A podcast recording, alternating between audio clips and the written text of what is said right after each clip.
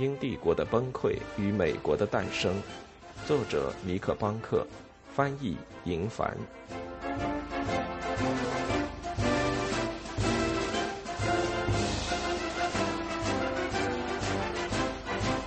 魁北克法案。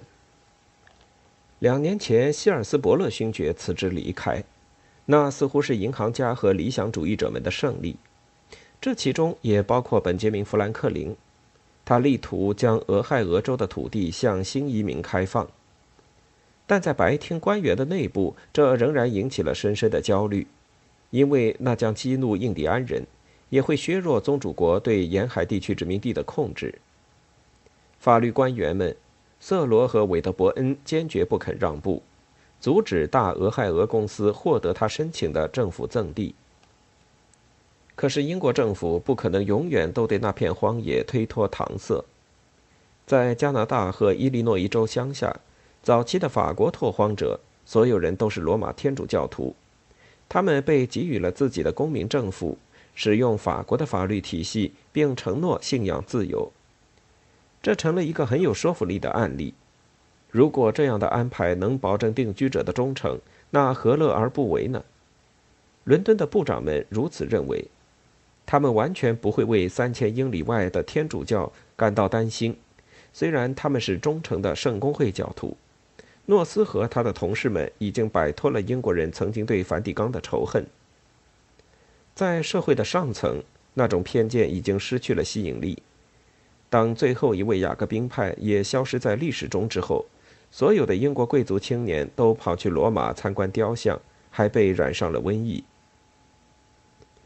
五月二日，达特茅斯宣布了一项新的魁北克法案，主要由韦德伯恩起草，旨在永久性的解决西部问题。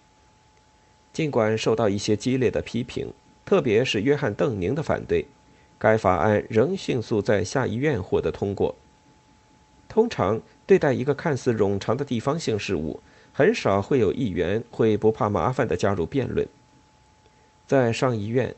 查塔姆再次谴责了这项措施，他提到了各种理由，其中包括反天主教。但李士满公爵的这种反对也只是敷衍，就像埃德蒙·伯克赞成爱尔兰的天主教解放运动一样，李士满公爵对宗教也秉持自由主义观点，并不会有偏见或盲从。这个法案是有一定远见的，甚至在某些方面可以称得上是一项进步的立法。但部长们却是在玩火，在政治上将加拿大问题先放在一边要明智得多，因为也许再过个一两年，新英格兰也许就会安静下来。该法案的一些条目定然会引起殖民地威尔克斯阵营以及伦敦民众的抗议。新法称，在魁北克的法国人信仰完全自由。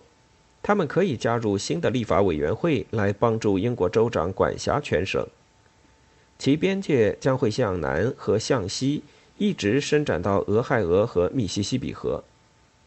换句话说，魁北克将包围整个西部荒野，将阻挡来自宾夕法尼亚州、弗吉尼亚州和纽约的移民。印第安人会受到保护，他们的保留地将被保证。当魁北克法案的消息传到殖民地，它的确引起了轩然大波，因为这远非小事或技术性的问题。它的范围如此广大，冒犯了每一个省的男男女女。有人说这是一个阴谋，不仅从后门将天主教送进了美国，还把美国人限制在了东部，让他们任由英国摆布。韦德伯恩坦率地承认，事实就是如此。俄亥俄州将成为一条移民们不可跨越的界限。总检察长五月二十六日对下议院说：“我们应该限制居民，根据这个国家原有的政策，让他们留在海边和河流沿岸。”与此同时，在伦敦，魁北克法案的宗教条目遭到了最强烈的反对。伦敦和殖民地的大部分人对罗马天主教徒的宽容程度都远远落后于内阁。甚至英格兰国教会的主教都对此感到不安，担心这样的措施可能会导致天主教在大西洋两岸的复兴。到目前为止，在首都的威尔克斯阵营，除了在媒体上发声，还没有为他们在新英格兰的兄弟姐妹们做点什么。但现在，罗马这个旧敌出现在众目睽睽之下，他们终于开始行动。在最后一刻，就在该法案即将成为法律的时候，他们组织了抗议活动，但主要出于宗派仇恨，当然也出于对自由的爱。反对魁北克法案的战斗以弗雷德里克·布尔为首，他是伦敦市长，也是代表伦敦城的下议院议员。他是个成功的茶商，是约翰·汉考克的朋友乔治·海利的合伙人。布尔身材古怪，这被部分媒体拿来嘲笑。虽然《伦敦晚报》称他为爱国行政首脑，其他报纸却贬斥他为一个软弱而又愚蠢的角色。一个被约翰·威尔克斯操纵的谄媚者。他们二人确实非常亲近，一周要在一起吃几次饭。作为一个宗教上的持异议者，他可能是浸信会教友。布尔竞选市长的主张包括恢复我们美国兄弟们的自由。他的盟友包括两个真正的殖民地居民：纽约的斯蒂芬·塞尔是一位冒险家，经营着一家可疑的银号。另一位是威廉·里及亚瑟·里的兄弟。威廉和塞尔都在西印度群岛上下了很大的压注，在房地产繁荣的顶峰购买了多米尼加岛上的奴隶种植园。他们和布尔同属一家小规模的伦敦决策机构，这个机构在首都建起了激进派威尔克斯阵营。为了能让他们的朋友们有资格投票并担任公职。该机构已经悄悄接管了一家小型的伦敦服装公司，名为“机器针织”，实际上只是个空壳，由塞尔和亚瑟里等人在新英格兰的咖啡馆经营。由于组织灵活以及他们的想法具有吸引力，这家决策机构逐渐获得了其他同业工会的认同，并获得了这个城市百分之六十的投票者的支持。在上一年。他们已经策划让塞尔和威廉出任伦敦的治安官，同时也和波士顿的塞缪尔·亚当斯保持着密切联系。随着大选的临近，他们希望能在议会中赢得席位，不仅是伦敦地区的，而且还要赢得布里斯托尔、赫尔、纽卡斯尔和伍斯特。激进主义在这些地方深深的扎根。在主张议会改革的同时，他们还呼吁反对天主教。这种盲目的情绪形成了威尔克斯运动黑暗的一面。在那个春天的议会中，布尔从未站起来反对马萨诸塞州的强制法案。相反，等到魁北克法案已经通过两院之后，他调集全城的力量来反对诺斯勋爵。六月十八日晚，最后投票结束后的第二天，也是他们治安官任期将满的时候。塞尔和威廉来到唐宁街拜访诺斯，但吃了闭门羹。诺斯很清楚这两个美国人想要什么，在乔治三世御准之前，为布尔预约，提出反对法案的请愿书。我认为接见他们是不妥当的，诺斯告诉国王。但迟早他们的声音都会被听到，因为根据古代的先例，市长有权直接面见君主。在二十二日早上，就在国王即将前往议会，将一年的会议拉上帷幕时，请愿书还是来了，由伦敦公司签署。市长指责国王违背了他在加冕仪式上要捍卫新教信仰的誓言。几周以后，报纸上已经充满了对该法案的愤怒，而现在，一群人聚集在上议院外面的圣詹姆斯公园，高喊着。拒绝罗马天主教，拒绝法国政府。据报告，约翰·威尔克斯在他们经过时出现在了一个窗口，向他们打招呼。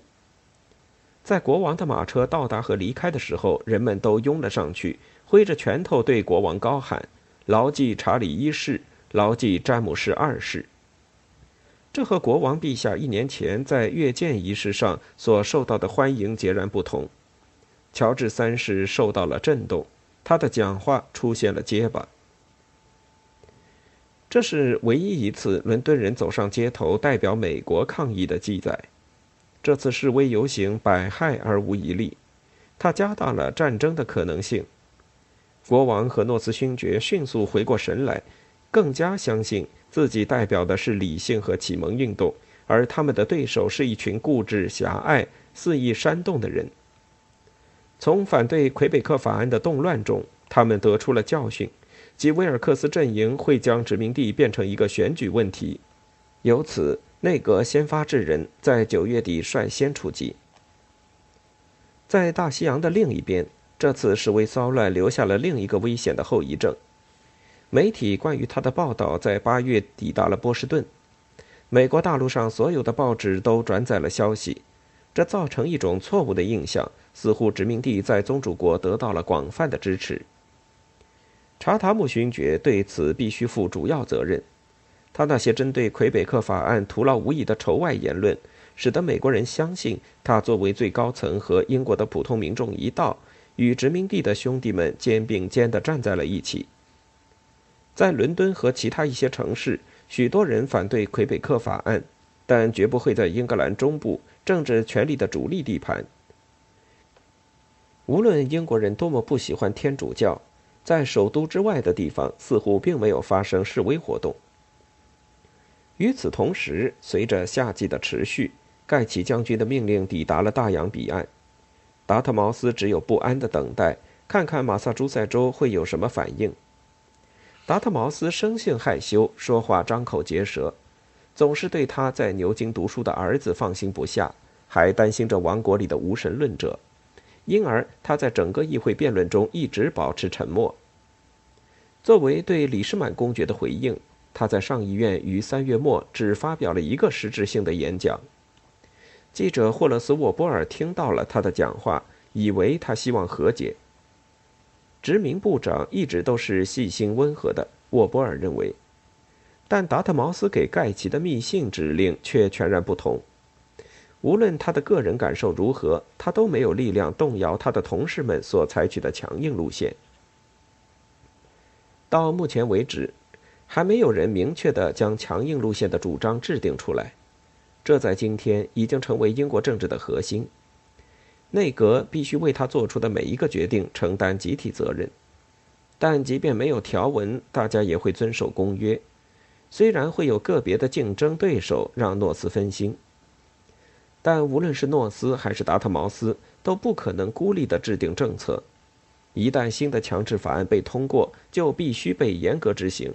不管达特茅斯有怎样的保留意见，他在六月三日写给盖奇的信中给出了最明确的指示：确保港口关闭，直到波士顿城对被销毁的茶叶做出补偿；任命新的顾问，找出茶党的头目，将他们绳之以法；如果有人阻拦，盖奇就当用法律加以严惩。